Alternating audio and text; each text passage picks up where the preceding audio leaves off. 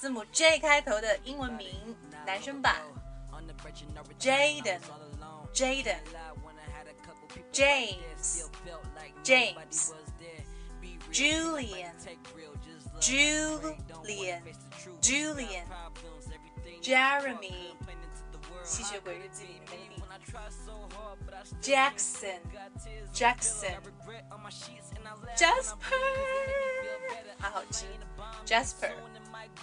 好，女生版，Joanna。Jenna, Jenna, Jacqueline, Jacqueline, Jacqueline, Jacqueline, Jennifer, Jennifer Lawrence。下期预告。